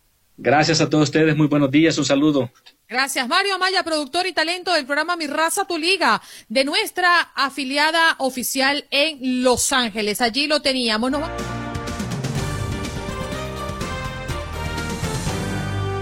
con nuestra próxima invitada ya está lista y preparada a través de las pantallas también del Facebook Live con nosotros eh, para hablar de emprendimiento, nuestro tema del día. María Elena Dressel, ¿cómo estás? Gracias por estar con nosotros. Muy bien, gracias a ustedes por invitarme. Estoy feliz, encantada aquí desde Santiago de Chile, ya comenzando unos días feriados por el- la independencia de nuestro país. Se vienen las fiestas patrias, así que estamos ya en un modo más relajado. Sí. Vámonos, vámonos para Chile a descansar unos días, Vamos, Andreina. vénganse todos, los recibimos a, a todos con los brazos abiertos, a pesar de que parece que las circunstancias están un poco complicadas, pero ya vamos a hablar de eso. Sí, ojalá que, que podamos mejorarlo pronto. Oye, Marilena, una de las cosas que eh, ha impresionado y los tópicos que ha impresionado Chile al mundo entero es su superación, su, su manera como se levantaron previo a la pandemia. Por supuesto, después la pandemia es otra historia, pero ha sido catalogada Chile como uno de los países que más ha mm, surgido en medio de los emprendimientos y cómo ha podido recuperar espacios que antes no habían ocupado. Háblanos un poco de por qué se habla de que Chile es un país de emprendedores exitosos. Mira, yo creo que siempre hemos sido un país de emprendedores. Eh, antes se denominaban comerciantes, ¿no? Mi padre era emprendedor, mi abuelo fue emprendedor. Yo creo que eso es una tradición que tenemos y bueno, en gran parte del mundo, inclusive también en los Estados Unidos, las pequeñas, las medianas empresas son las que movilizan la economía. Ahora, ¿dónde están los incentivos? Bueno, eso es un tema que da para hablar en otro programa. Eh, lo que sucedió el 18 de octubre en nuestro país fue, eh, yo creo, la revelación de que efectivamente creíamos que estábamos, estábamos en un país muy estable, de muchas oportunidades, eh, pero la- con una clase media muy, muy creciente, pero la verdad de las cosas es que eh, se hicieron visible una serie de eh, peticiones por parte de la ciudadanía que develan el nivel de desigualdad e injusticia que existe en nuestro país. Eso, bueno, ustedes probablemente lo pudieron ver desde el otro lado de América, ¿no? Y dejó en jaque muchas cosas que estaban sucediendo en Chile que parecían que estaban bien, pero que no estaban tan bien. Y ahí aparece como una gran oportunidad entonces el poder volver a la esencia, el poder volver a generar más oportunidades de emprendimiento para eh, millones de chilenos que tienen muchas habilidades, muchos de ellos son emprendimientos de subsistencia, pero hoy con la pandemia que nos volvió a pegar muy fuerte, ¿no? Después del estallido social, ahora viene la pandemia nos obligó a transformarnos digitalmente. Yo creo que ahí está una gran oportunidad porque ha salido nuevo talento, personas jóvenes que vienen trabajando hace mucho tiempo eh, precisamente basado en la tecnología o estos emprendimientos de base tecnológica y el gobierno y las políticas públicas se han dado cuenta de que efectivamente ahí hay una tremenda oportunidad para vivir esta revolución 4.0, por decirlo de alguna manera, y no solamente pensar en una economía extractiva, nuestra economía se basa en el cobre, sino más bien en el talento. Y yo creo que ahí las nuevas generaciones tienen mucho que decir. Eh, es como una reinvención económica que está sucediendo en este momento y que estamos viviendo y de la que la gran empresa tampoco se puede sentir eh, ajena. Entonces también hay un llamado importante ahí que es lo que pasa con el gran empresariado. Sí, María Elena, pero se necesita que, que haya una conjunción de varios actores, imagino yo. La, la- la revolución que se registró en Chile a, a finales del año pasado fue determinante para que el propio presidente tuviera que salir a reconocer que a lo largo de los años el país le había incumplido a su pueblo y tuviera que el gobierno entender que era momento de apostarle al capital humano. Exacto, tuvo que salir a reconocer además que no conocía siquiera la realidad chilena, porque hoy día vivimos en una ciudad que en una eh, sociedad que está completamente fracturada. Y ah, dije ciudad porque también en la capital, que es donde ocurre todo, porque tenemos un país muy largo, muy angosto, muy centralizado, es aún mayor la eh, segmentación, ¿no? La gente no, ni siquiera ve a la gente que, que la gente pobre y la gente rica no se cruzan en la calle en Santiago de Chile. Entonces, claro, uno llega, aterriza al aeropuerto, ustedes probablemente llegan de Miami Miami, ven un Santiago muy hermoso y todo el resto de la gente vive en lugares alejados del centro, de sus propios trabajos, con horas y horas en el transporte público. Y eso eh, era una realidad que no era visible hasta que todo este malestar se traslada, por decirlo de alguna manera, a un sector que es icónico en Santiago de Chile, que se llama la Plaza Italia, hoy denominada la Plaza de la Dignidad, y se traslada todo este nivel de desigualdad a un lugar que fuera visible para todos. Y ahí, bueno, comienzan a haber movimientos en todas las ciudades del país y el presidente tiene que salir a reconocer errores que son históricos, que además de la mano de eh, un gobierno de derecha se mantienen aún eh, de mayor, eh, eh, podemos decir, como sin, sin solución, ¿no? Se habían hecho varias eh, políticas sociales en el gobierno anterior de Michelle Bachelet que incluso se bajaron. Y bueno, y actualmente ahora se ha tenido que firmar un acuerdo transversal a nivel político para establecer una nueva constitución que elimine la constitución que heredamos de la dictadura de Augusto Pinochet y por lo tanto eh, hoy las eh, miradas están puestas en esa oportunidad, pero también, eh, y como les decía, la empresa privada se ha hecho parte de manera muy, muy activa de estos movimientos sociales, porque se han dado cuenta de que si no son parte, evidentemente van a generar más división y una pérdida más importante de sus propias utilidades a nivel económico. Elena, hoy le preguntábamos a la audiencia si ellos le ha tocado o han emprendido en medio de esta pandemia, si lo han hecho antes o cuál ha sido su experiencia en medio de una iniciativa como esta. Yo te pregunto, ¿todos somos capaces de ser emprendedores o hay personas que definitivamente no tienen no la capacidad, sino el ímpetu, el empuje, la permanencia para convertirse en un emprendedor? Ay, es, compleja la pregunta. Yo llevo como siete años entrevistando emprendedores, debo haber entrevistado, no sé, a todos los emprendedores de Chile, de todo tipo de emprendimiento. Nunca pregunta. no, ¿cómo lo han hecho? no, y yo soy emprendedora, ¿eh? yo trabajo en mi emprendimiento propio y todo. La verdad es que yo creo que todos podemos emprender. Ahora, sostener un emprendimiento en el tiempo es una cosa diferente, ¿no? Yo creo que todos de alguna u otra manera, si estamos en un momento crítico de la vida, esta pandemia nos ha traído situaciones críticas, yo creo que todos podemos subsistir. Pero hay características de las personas que emprenden y que pueden sostener ese emprendimiento en el tiempo que se van repitiendo, ¿no? Y uno los ve en las entrevistas que yo puedo hacer en la radio, aquí en Chile, en Radio La Clave, y la verdad es que, eh, por ejemplo, la perseverancia, eh, por ejemplo, ser busquilla, ser muy busquilla, estar todo el tiempo con las antenitas paradas, digo yo, buscando oportunidades, generando nuevos lazos. El emprendedor en general es una persona eh, bastante más sociable y política, ¿no? Que está todo el tiempo generando quizás eh, nuevas eh, relaciones para ver si es que efectivamente hay posibilidades de nuevos negocios. Y otra cosa eh, muy importante es que el emprendedor tiene que ser flexible, de que su idea no siempre es la idea perfecta. Y yo creo que la colaboración aparece ahí como una gran oportunidad hoy día a nivel mundial, a raíz de la pandemia, precisamente para buscar nuevas maneras de hacer negocios. María Elena, tenemos que despedirnos del aire. Por favor, mantente acá en el Facebook Live para conversar un ratito más sobre este tema que está sumamente interesante. María Elena Dressel está con nosotros desde Chile, emprendedora, empresaria, periodista por más de 20 años, acompañándonos en nuestro tema del día, el emprendimiento. Ya. Muchas gracias por la invitación.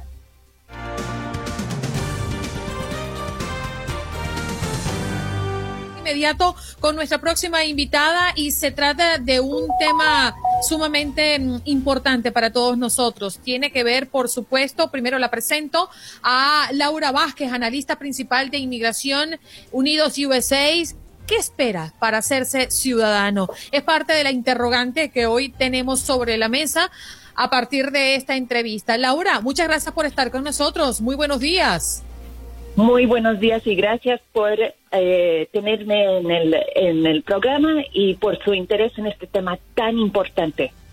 Sí, señor. La organización Pro Inmigrantes Unidos USA se une a Univisión para celebrar el mes de la hispanidad y hablarnos de la ayuda disponible a personas que deseen comenzar el proceso de naturalización estadounidense. Hoy nos acompaña Laura para explicarnos qué tipos de recursos ofreces Unidos USA para esas personas que están listas para volverse ciudadanos en este país, Laura. Lo más importante es que es algo muy urgente que necesita hacer ahora. No puede esperar porque vamos a ver cambios que empiezan el segundo de octubre. Entonces, hoy mismo puede ir a nuestra página de internet unidosus.org Y nuestra página de internet eh, es donde puede encontrar respuestas a las preguntas frecuentes e información para empezar el proceso. Es algo donde puede encontrar recursos que le pueden ayudar hoy mismo para empezar desde su casa. No es algo que tiene que preocuparse a ir a un lugar o a una oficina hoy durante la pandemia. Es algo que puede empezar en su casa con la tranquilidad, puede ver en la página de internet, por su teléfono o una computadora, en unidosyuas.org todos los, todos los requisitos, toda la información que le puede ayudar a entender si es algo que ya califica y si califica, debe de empezar el proceso hoy. Laura, y quizás muchas personas se preguntan y se sienten cómodas estando como residentes, pero se preguntarán, ¿qué gano yo al hacerme ciudadano? ¿Qué les podría decir usted? Es un paso sumamente importante porque, por ejemplo, hacerse ciudadano viene con, eh, con unas responsabilidades, pero también con más derechos todos sabemos que esta, este noviembre vamos a tener una elección muy importante, no solo para el presidente, pero también para todas las oficinas locales, eh, los alcaldes, los eh, gobernadores. Entonces, con ese derecho de hacerse ciudadano, es posible votar no solo en esta elección de noviembre, pero también en el futuro. Entonces, ese es un ah, derecho muy importante. También tiene esa posibilidad de eh, tener un pasaporte de los Estados Unidos que a veces cuando muchos de nosotros salimos del país ya al regresar nos damos cuenta que tener un pasaporte de los Estados Unidos lo hace tal vez más fácil, sin menos ansiedad y también ya es algo que le deja que ya termina con todos los pasos de inmigración. Ya hacerse ciudadano le da esa posibilidad de terminar con todos los trámites, ya puede eh, hacerse más eh, cómodo y sentir con ese eh, apoyo de que es ciudadano, ya no tiene que tener miedo de que tal vez algo pasará y algo cambiará. es algo que le da confianza a ya vivir en paz y con tranquilidad en este país. Laura, hay, mucha, hay muchos temas que atender cuando decidimos hacernos ciudadanos. Eh, el examen, eh, tener todo en regla para, para colocarlo y para, para atender a los requerimientos que nos piden, pero también está el tema monetario. Hacerse ciudadano es costoso para muchas personas y cada año aumenta el precio del trámite.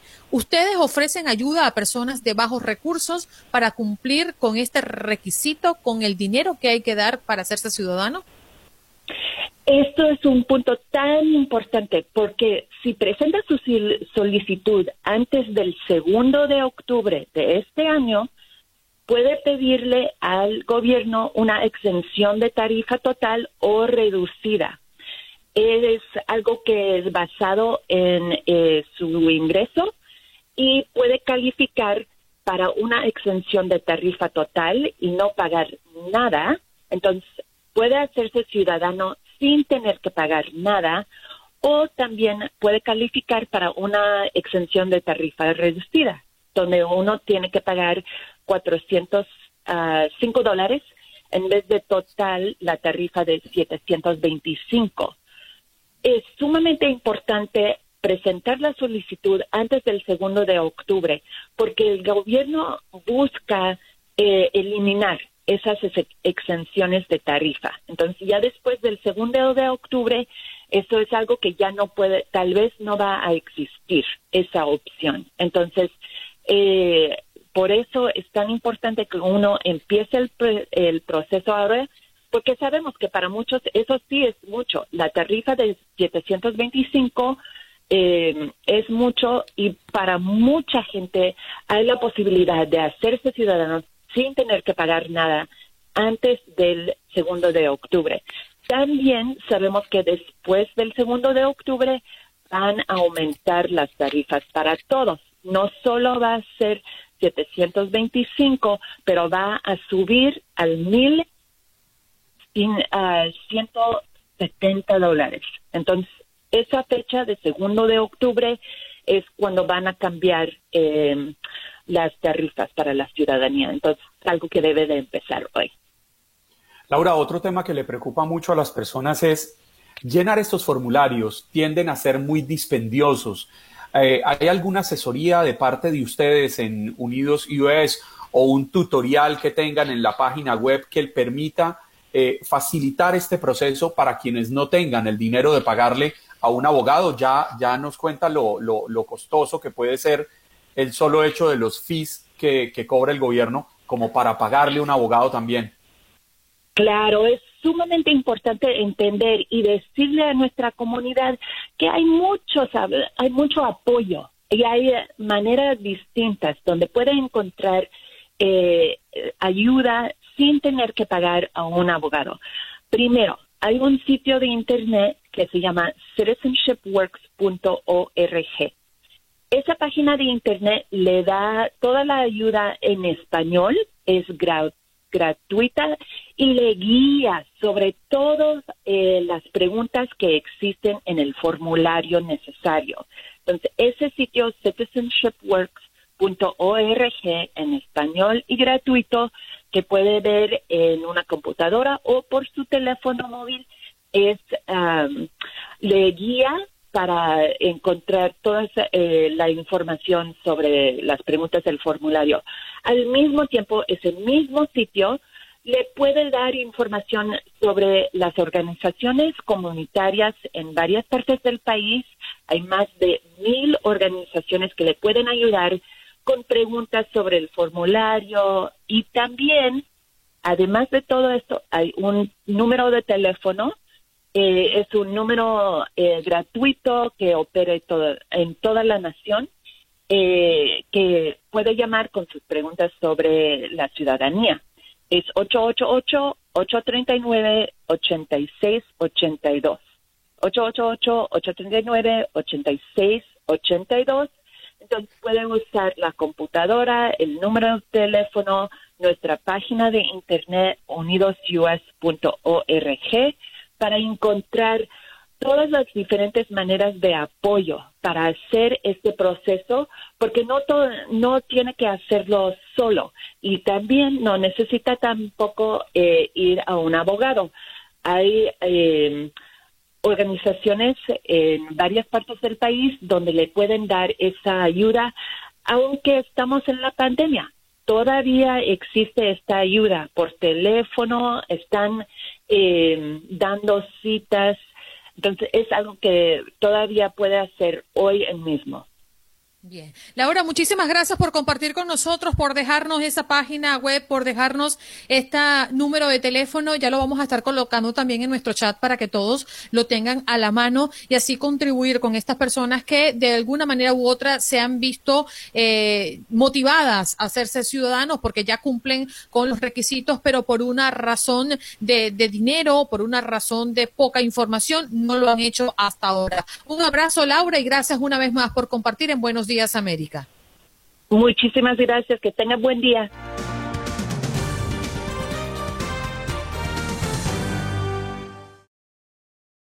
Boost Mobile tiene una gran oferta para que aproveches tu reembolso de impuestos al máximo y te mantengas conectado. Al cambiarte a Boost, recibe un 50% de descuento en tu primer mes de datos ilimitados. O, con un plan ilimitado de 40 dólares, llévate un Samsung Galaxy A15 5G por 39.99. Obtén los mejores teléfonos en las redes 5G más grandes del país. Con Boost Mobile, cambiarse es fácil. Solo visita boostmobile.com. Boost Mobile, sin miedo al éxito. Para clientes nuevos y solamente en línea, requiere AroPay. 50% de descuento en el primer mes requiere un plan de 25 dólares al mes. Aplican otras restricciones. Visita Boost Mobile para detalles.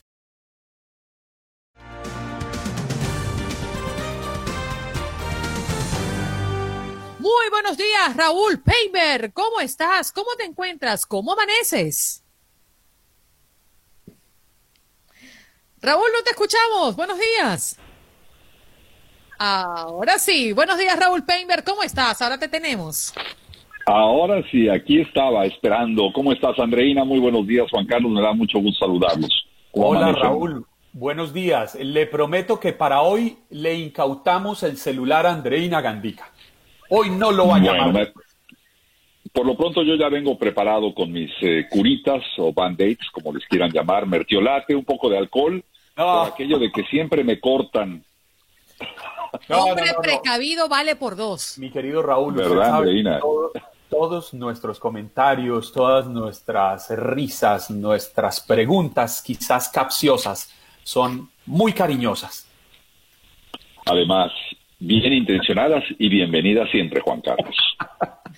Oye, Raúl, eh, sigue la controversia, siguen los comentarios del presidente Trump eh, sobre lo que indica o confirma el sector de salud, que es el que al final del cuento tiene que hablar, ¿no? Alrededor del COVID-19. Dice que la vacuna es más importante que las mascarillas. Ya sabemos que ha sido polémico el presidente Trump desde el inicio de la pandemia por no usar mascarillas y después como que se convenció de que tenía que hacerlo. ¿Qué rollo tan grande este? Fíjate que es, increíble que siga pasando a estas alturas de la pandemia, Andreina. Eh, basta y sobre una cifra muy importante eh, que no, no ha sido descalificada, por el contrario, ha sido confirmada por los especialistas médicos y por quienes llevan un control específico de los números de esta pandemia que son importantes de, seguir, además del efecto humano que provoca.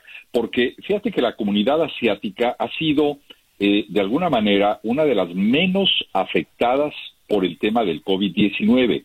Y la cultura asiática eh, ha estado acostumbrada sistemáticamente, su población me refiero, al uso permanente de la mascarilla por otras razones, en sus países de origen generalmente asociados a problemas de contaminación.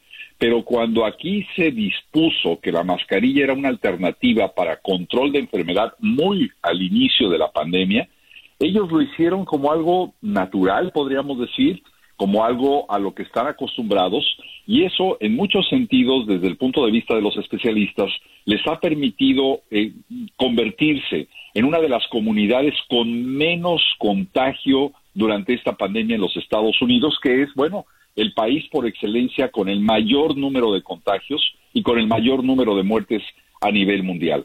Por eso extraña que desde un ámbito político se siga discutiendo con los especialistas médicos. Hemos hablado aquí de este refrán popular tan famoso que es zapatero a tus zapatos.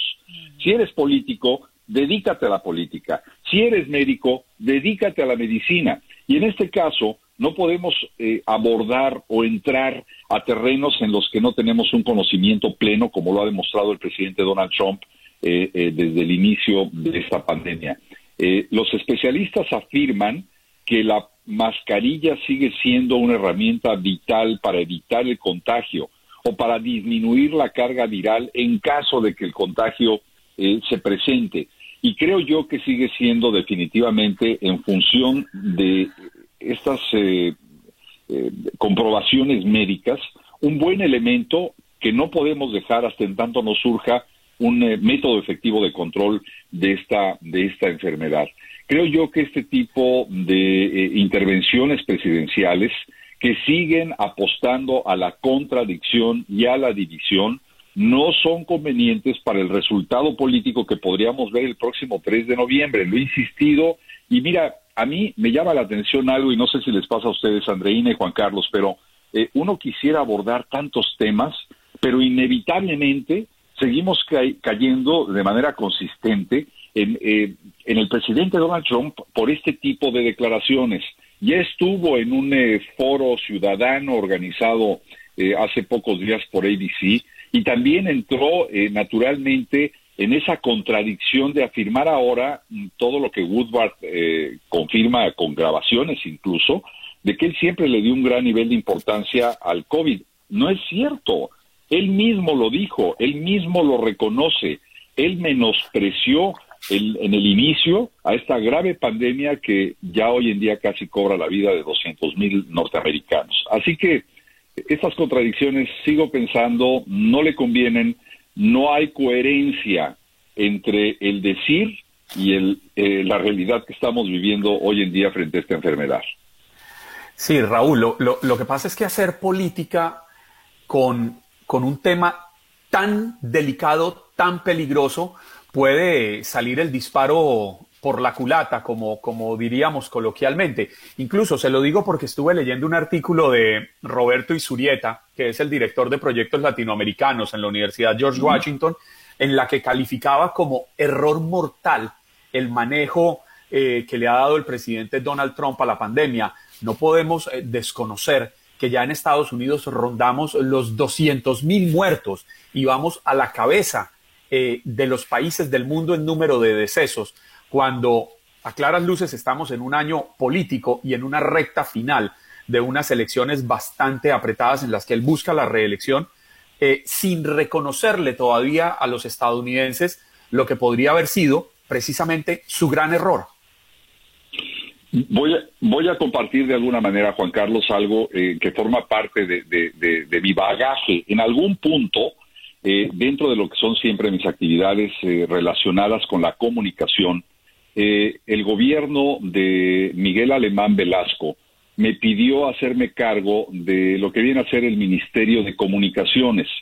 Lo hice eh, durante casi tres años y una de las peleas o de las oposiciones constantes que se tenían es que en casos de fenómenos naturales o en casos de enfermedad, las autoridades siempre tienden a minimizar los efectos que en términos sociales eh, tiene. Muchas veces esgrimen el tema del pánico, como ahora mismo lo hace el presidente cuando afirma que trató de evitar que la población entrara en pánico por esta pandemia. Creo yo que ese tipo de actitudes, y esa era parte de mi pelea constante, tiene que enfrentarse con la verdad. De otra manera, te vuelves cómplice de, la muerte de muchas personas que por desconocimiento y que por no seguir un lineamiento claro y confiable y verdadero de la autoridad, sale a la calle sin ningún problema, sin ningún temor, y acaba, acaba en un ataúd. Es terrible. Y el presidente de Estados Unidos hoy en día, y lo hemos eh, platicado también en algún momento, no debe, no puede menospreciar en inicio una pandemia que nos ha colocado ya, como lo señalas, Juan Carlos, en el primer lugar mundial de contagio y de muerte. Es decir, eh, nuevamente no encuentro la coherencia y creo yo que ese, señalamiento de eh, corresponsabilidad en la muerte de muchas personas puede atribuirse muchas veces a esta política de menosprecio y de tratar de engañar. Yo no, no veo la razón. Si estamos frente a una pandemia, eh, si estamos frente a un fenómeno natural, ¿por qué minimizar? No es culpa de un gobierno. La culpa del gobierno es cuando hay un mal manejo o cuando hay un mensaje contradictorio que lo hace eh, eh, elevar el número de contagios y de muertes. Eso sí es un problema grave y lo que estoy viendo aquí es nuevamente ocultamiento y menosprecio por una situación que nos coloca de verdad en un punto muy delicado, como dices, con casi 200 mil muertos en Estados Unidos. Sí, y al borde de unas elecciones presidenciales que agudiza mucho más la situación, porque es muy peligroso, como ya lo, lo mencionaba Juan Carlos, jugar con, jugar en el sentido de, la estrategia, quiero decir, eh, en medio de una pandemia para poder sostenerte en el poder, que es el caso pues del presidente Trump, corriendo rápidamente con el tema de la vacuna, por ejemplo. Exacto, e, efectivamente, Andreina. Mira, ahí tenemos dos elementos que han sido un tema polémico en las últimas 24 horas. Por supuesto, el uso de la mascarilla, contrario a lo que marcan eh, los especialistas médicos, y por otro lado, el tema de la vacuna. Eh, los centros de, control y prevención de enfermedades en los Estados Unidos tienen una versión y hablan de que eventualmente a mediados del próximo año podríamos ver los beneficios ya como población de esta vacuna y un presidente que insiste que antes de la elección tendremos una vacuna eh, circulando por, por todo el país. Entonces, eh, la gran pregunta es, ¿qué hace el ciudadano común? ¿A quién le cree? Habrá muchos que con un eh, nivel de desconocimiento pleno de esta problemática le creerán al presidente, pero ojalá que la apuesta sea siempre hacerle caso a quien conoce, a quien estudia, a quien se dedica a analizar este tipo de problemas de salud a nivel mundial y por supuesto a nivel Estados Unidos, que es uno de los que encabeza o ha encabezado cultural, tradicionalmente, históricamente, eh, eh, el desarrollo científico en la medicina. Así que esto creo que debe de quedar en manos de cada ciudadano y nuevamente mi único consejo sería zapatero a tus zapatos, hacerle caso a quien realmente sabe. Y es que, eh, como usted bien lo dice, Raúl, la pregunta que yo le haría a todas las personas que nos están escuchando en este momento es una y muy simple. Cuando usted se enferma, ¿usted va a la alcaldía de la ciudad o va al hospital? exactamente, exactamente, Juan Carlos. Es que no, no, no hay que analizar otra cosa diferente. Mira, yo no quisiera que eh, nuestro Raúl, el Raúl tuyo, el Raúl mío y el Raúl de todos, eh, se ponga curita en esta oportunidad. Vamos a dejarle el tiempo ah. libre para que él se despida de su audiencia y para que nos diga que la próxima semana lamentablemente no va a estar con nosotros, pero regresará la otra semana. Efectivamente, Andreina, voy a tomar unos días para, bueno, pues después de casi, eh, podemos decir, siete meses de atender una problemática desde los medios de comunicación, igual que ustedes lo han hecho, voy finalmente a tomar eh, unos días eh, de vacaciones, voy a tratar de relajarme un rato, los voy a extrañar mucho la próxima semana, pero para la siguiente ya estamos cada vez más cerca de la elección, cada vez con más temas que comentar como cada mañana. Gracias Raúl Paver por estar con nosotros toda la semana. Se merece ese tiempo de break. Relájese y olvídese del mundo entero con su familia. Un abrazo. Descanse de nosotros. Gracias, Andrina. Y, de nuestras imprudencias. No, al contrario, Juan Carlos, un abrazo muy fuerte, Andreina, un beso, muchos saludos para toda la audiencia. Seguro, Raúl Painter con nosotros desde Texas, pero siempre atento a lo que está ocurriendo en todo el país, los temas políticos, allí, siempre, sin descanso. Ya regresamos.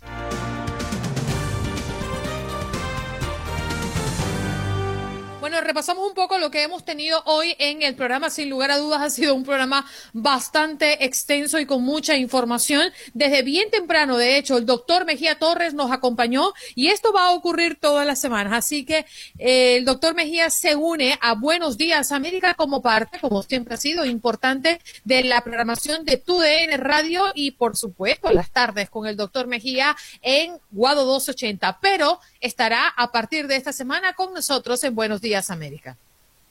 Y alguien más de la casa estuvo con nosotros, Mario Amaya, productor y talento del programa Mi Raza Tu Liga de nuestra afiliada oficial en Los Ángeles, para contarnos las principales noticias de California. Alejandro Marcano, periodista venezolano, hablando de el informe de la ONU con referencia a los casos eh, de terror, porque así lo debemos decir en Venezuela. Desde Chile, María Elena Dressel, empresaria, periodista con 20 años de experiencia, para hablarnos sobre la importancia del emprendimiento. Y Raúl Painter como con nosotros como todas las semanas. Parcero, feliz día para usted. Bye bye. Hasta tomorrow. Mi querida Andreina Gandica, igualmente para usted, tenga muy buen día. Recuerden ustedes, la cita es mañana, viernes 18 de septiembre, desde las 6 de la mañana, aquí con Andreina Gandica en Buenos días América, su show matutino de TUDN Radio de la cadena Univisión. Tengan ustedes un maravilloso día. Dios los bendiga. Chao.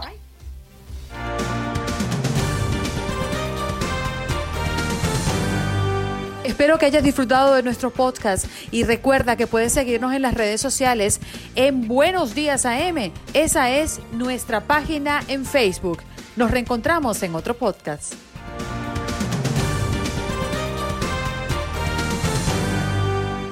Boost Mobile tiene una gran oferta para que aproveches tu reembolso de impuestos al máximo y te mantengas conectado. Al cambiarte a Boost, recibe un 50% de descuento en tu primer mes de datos ilimitados. O, con un plan ilimitado de 40 dólares, llévate un Samsung Galaxy A15 5G por $39.99. Obtén los mejores teléfonos en las redes 5G más grandes del país. Con Boost Mobile, cambiarse es fácil. Solo visita boostmobile.com. Boost Mobile, sin miedo al éxito. Para clientes nuevos y solamente en línea, requiere AroPay. 50% de descuento en el primer mes requiere un plan de 25 dólares al mes. Aplican otras restricciones. Visita boostmobile para detalles. Cassandra Sánchez Navarro junto a Catherine Siachoque y Verónica Bravo en la nueva serie de comedia original de Vix, Consuelo, disponible en la app de Vix ya. ¿No se merece tu familia lo mejor? Entonces, ¿por qué no los mejores huevos? Ahora, Egglands Best están disponibles en deliciosas opciones. Huevos clásicos, de gallina libre de jaula y orgánicos de Egglands, que ofrecen un sabor más delicioso y fresco de granja que le encantará a tu familia. En comparación con los huevos ordinarios, Egglands Best contiene la mejor nutrición como 6 veces más vitamina D, 10 veces más vitamina E y el doble de omega 3 y B12. Solo Egglands Best. Mejor sabor, mejor nutrición, mejores huevos. Visita egglandsbest.com para más información. ¿Quieres regalar más que flores este Día de las Madres? The Home Depot te da una idea. Pasa más tiempo con mamá plantando flores coloridas, con macetas y tierra de primera calidad para realzar su jardín. Así sentirá que es su día todos los días. Llévate tierra para macetas Bigoro por solo $8.97 y crece plantas fuertes y saludables dentro y fuera de casa. Recoge en tienda y sigue cultivando más momentos con mamá en The Home Depot. Haces más, logras más. Más detalles en homedepot.com diagonal delivery.